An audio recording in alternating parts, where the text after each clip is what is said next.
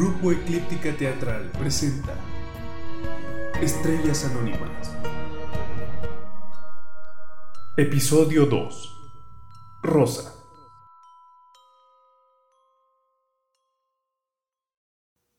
Joel Velázquez, 5-4 pm, puerta del departamento de César Velázquez. Joel está acostumbrado a exponerse a este tipo de escenarios. El entrenamiento físico rutinario ha hecho que cada parte de su cuerpo trabaje de manera sincronizada para obtener el mejor resultado, incorporando de forma orgánica los protocolos para cada situación de riesgo. Posee un control total de su respiración, sus movimientos y sus pensamientos. Aunque en esta oportunidad, sus pulsaciones dicen lo contrario. Nunca antes se había enfrentado a una situación que involucrara a alguien tan cercano. Joel, dime con qué nos vamos a encontrar cuando abras la puerta. Con un pasillo. A la izquierda hay una mesa de ingreso. Al lado está la entrada al living, que es donde está el acceso al balcón. Bien. ¿Algún lugar donde escondernos? Al entrar, a la derecha hay una mesita ratona y un sillón de dos cuerpos. Podemos escondernos allí. ¿La entrada al balcón está en esa habitación? Sí, es una puerta ventana.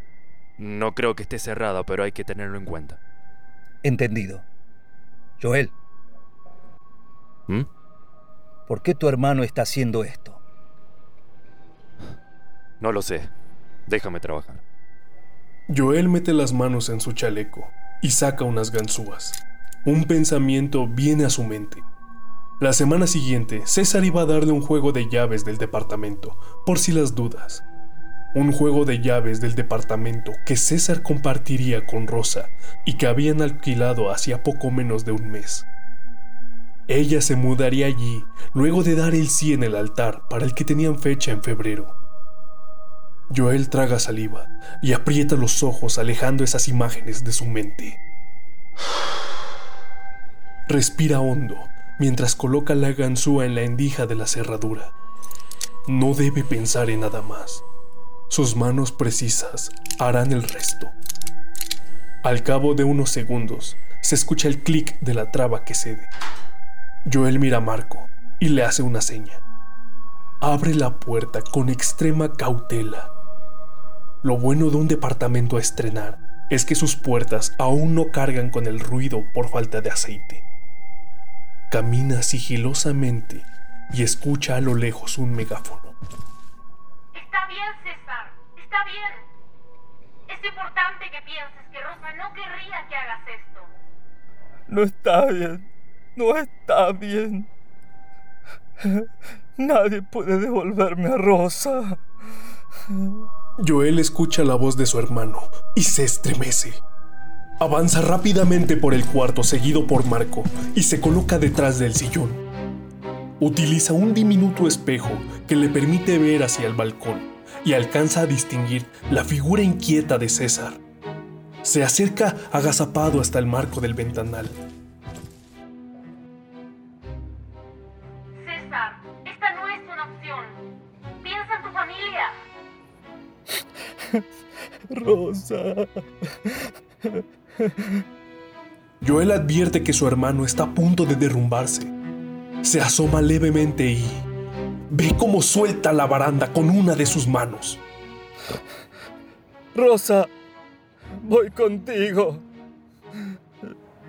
César dice estas últimas palabras y entrega su otra mano al vacío, exponiendo su cuerpo a la gravedad. Pero es frenado por un movimiento rápido de Joel que alcanza velozmente a agarrarlo por la ropa. A diferencia de su hermano, César es un hombre de cuerpo pequeño y la fuerza con la que es sujetado lo hace automáticamente caer dentro del balcón. César, César, No, suélteme. César, César, soy yo, Joel. Mírame. César está fuera de sí. Es arrastrado dentro del departamento por Joel y Marco. No para de agitarse y gritar. Lentamente sus ojos desorbitados se van conectando con los de su hermano, hasta romper en un llanto agonizante, mientras que afuera se eleva el sonido de una multitud que aplaude.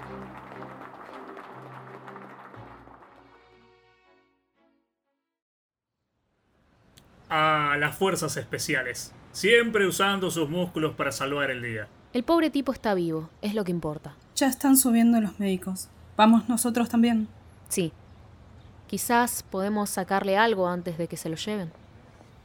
Los tres agentes suben rápidamente y se encuentran con la camilla en la que sacan a César del lugar. Está dormido, así que suponen que le han aplicado una buena dosis de calmantes. Joel sale detrás de él. ¿Usted es el hombre que lo rescató? Soy la detective de Angelis. Sí, así es. Agente Velázquez. Velázquez. Como el sujeto. Sí. Es mi hermano. Se encuentra bien, hombre. Soy la agente Petrucci. Felicitaciones. Muchas gracias. ¿Sabe por qué su hermano haría algo así? No, no tengo idea. ¿Irá con él al hospital, agente Velázquez? No, mis padres ya se están encargando de eso. Está bien. Entonces, Adrián, Elena, sería mejor que investiguemos un poco el lugar a ver si encontramos algunas respuestas. Entendido. Todos se colocan guantes para evitar dejar sus huellas y avanzan observando detalladamente cada parte de las habitaciones. Em, ¿Vivía alguien más en esta casa? No, no aún. Pronto iba a mudarse mi cuñada, Rosa. Tiene su teléfono, ¿no?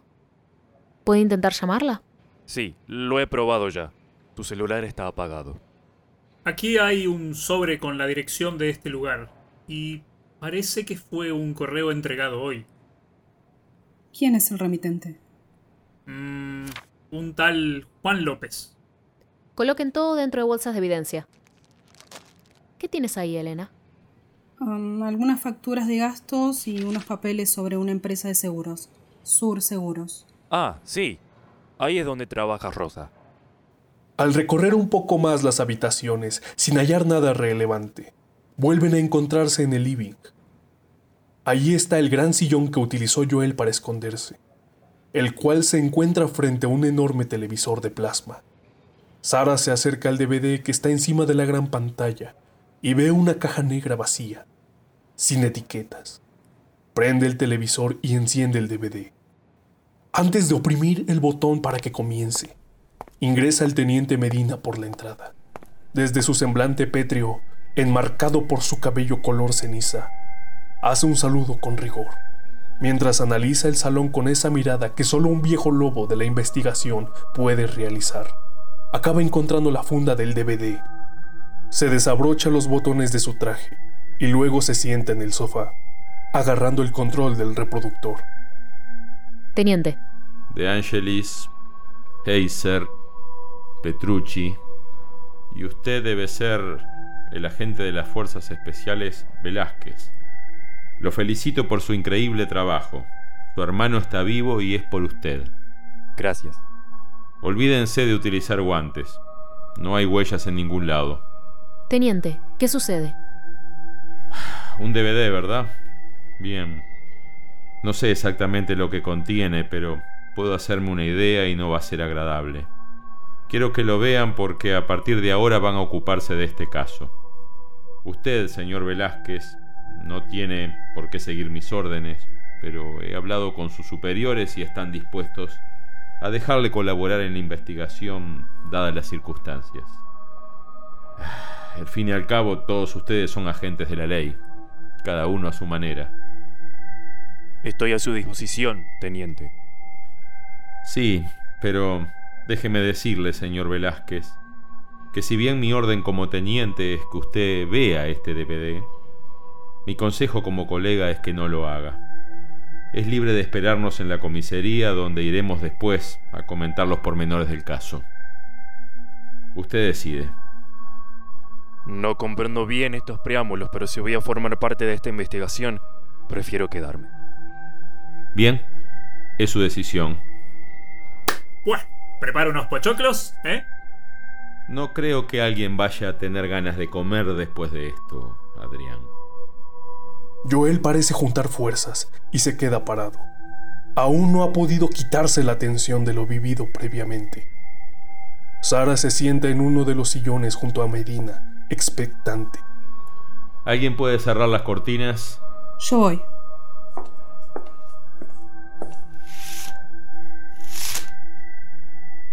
Adrián está intrigado y la situación lo activa. Medina, algo crispado, se frota la cabeza y levanta el control del DVD. Aprieta el botón de comenzar. El video de Rosa. Un fragmento vacío, sin imagen ni sonido. Aparece en la pantalla y se mantiene apenas unos segundos. Seguidamente, puede verse una imagen desenfocada que va ganando nitidez paulatinamente hasta mostrar un primerísimo primer plano de los ojos de una mujer morena. Efectivamente, Joel reconoce que es Rosa, su cuñada. Tiene una expresión risueña, ligeramente nerviosa. De vez en cuando, su rostro se mueve y el encuadre capta alguna parte más de su cara. Una sonrisa. Hay cierta timidez en su expresión y la causa parece ser la conversación que mantiene con la persona que está tras la cámara. No hay pista de audio. La profundidad de campo es corta para captar a Rosa, pero se puede intuir un espacio abierto tras ella, aunque desenfocado. Diversas personas caminan tranquilamente alrededor. Se distingue, quizás, la fachada de una tienda de ropa. Parece un centro comercial. Imposible saber más a partir de tan pocos datos de referencia. La grabación sigue sin mostrar sonido alguno, pero resulta fácil entender algunas expresiones en los labios de Rosa. Aparece un nuevo corte que deja la pantalla totalmente a oscuras. La pista de sonido se activa. Joel reconoce al instante esa voz. Ah, ¿aquí estoy bien? Ah, qué vergüenza. Bueno, estoy lista. Hola, bebé. ¿Cómo estás? Bueno, me, me han dado la oportunidad de agradecerte todos estos años de dulzura que me regalaste desde que nos conocimos y no la voy a desperdiciar. Eh, que te quiero mucho, bebé, más que nada en el mundo. Y que no te desanimes, vamos a superar todos los problemas como siempre lo hicimos. Eh, te mando un beso gigante. No sé si estaré en casa cuando veas esto, pero de todas maneras estoy segura de que va a ser una sorpresa enorme. Espero que te guste. Te quiero.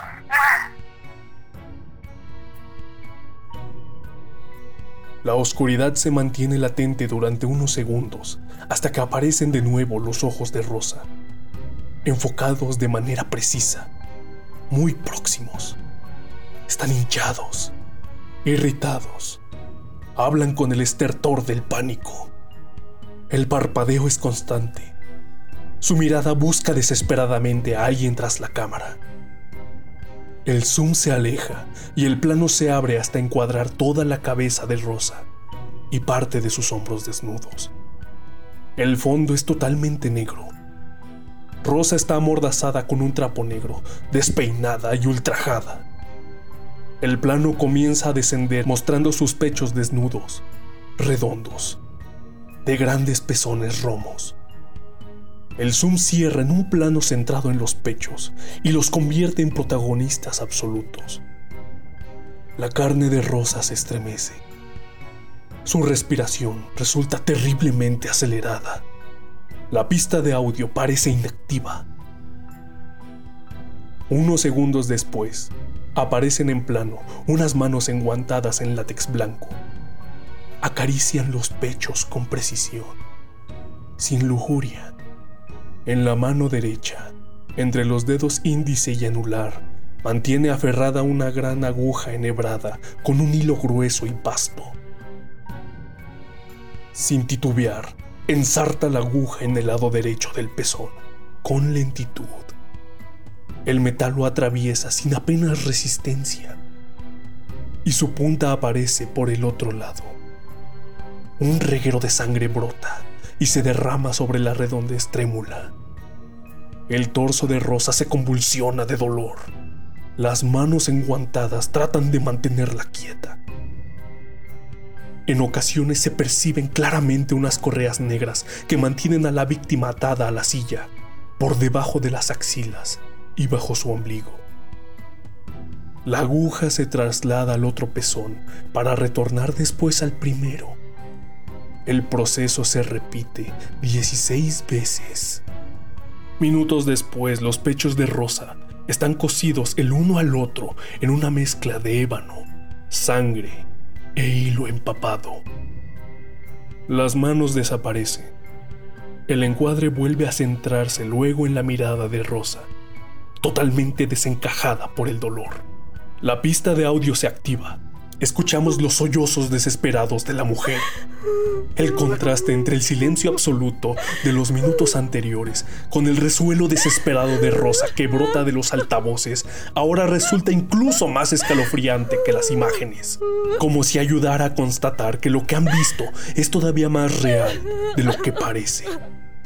El teniente Medina no aparta la mirada en ningún momento, ni tuerce su gesto pétreo. Sara tiene el ceño arrugado. Los ojos de Adrián están muy abiertos. El rostro de Elena está serio, pero refleja lo que siente a través de sus manos cerradas. En cuanto a Joel, parece aguantar la respiración y sus ojos oscuros cobran un ligero brillo al empeñarse. El video continúa para el que quiera seguir mirando. El encuadre cambia de nuevo muestra la mutilación de los pechos y desciende. Los regueros de sangre han resbalado abundantemente sobre el vientre. Vuelven a aparecer las manos con guantes limpios. Resulta difícil determinar si corresponden a la misma persona. La aberración que se realizó en los pechos se repite ahora en las flácidas carnes del vientre de Rosa. Luego en los labios vaginales, el interior de los muslos y más tarde en la boca, siempre mostrando los ojos de Rosa entre operación y operación. Ojos cada vez más desencajados por el dolor y el horror de la tortura. Llega un momento en el que resulta imposible discernir si sigue viva. Un flash revela que le toman una fotografía. El plano sigue fijo en la mirada inerte de Rosa. Cuando parece que todo acaba, vuelven a aparecer los terribles dedos de látex, con la aguja enhebrada. Ahora son los ojos los que reciben las suturas, derramando a cada nuevo pinchazo su contenido gelatinoso y sangriento. El horror permanece en pantalla unos minutos hasta que todo funde en negro. El video termina. El teniente Medina expulsa el DVD y lo guarda con cuidado en su caja en un solemne silencio.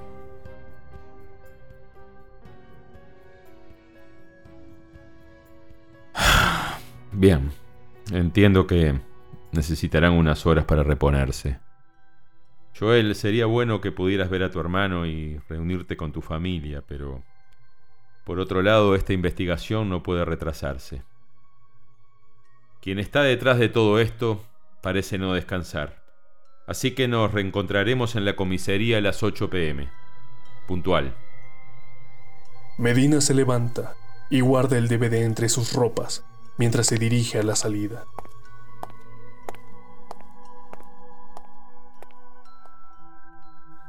El silencio en la habitación en penumbra, donde la única luz proviene del televisor parece resonar en los oídos de los cuatro policías que no están seguros de comprender completamente lo que han visto.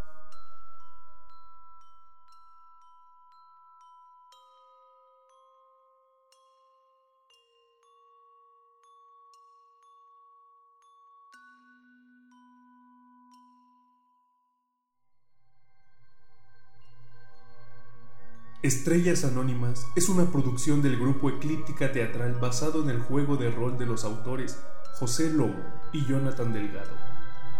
Editorial No Solo Rol. Adaptación y dirección por Luna Saavedra Andreotti. Diseño de portada Julieta Bataos. Composición musical original de Christian Jonas. Prensa y difusión a cargo de Brenda Jerichao. El elenco está compuesto por Narrador Ángel Aniel Mota. Sara Ciano Balbunciel. Adrián Maximiliano Marvel Bonín. Joel Martín Lazo, Elena, Salomé Espíndola, Teniente Medina, César Martínez, Rosa, Luna Saavedra Andreotti, y en las voces de Marco y César, Jorge Flores Quiroga.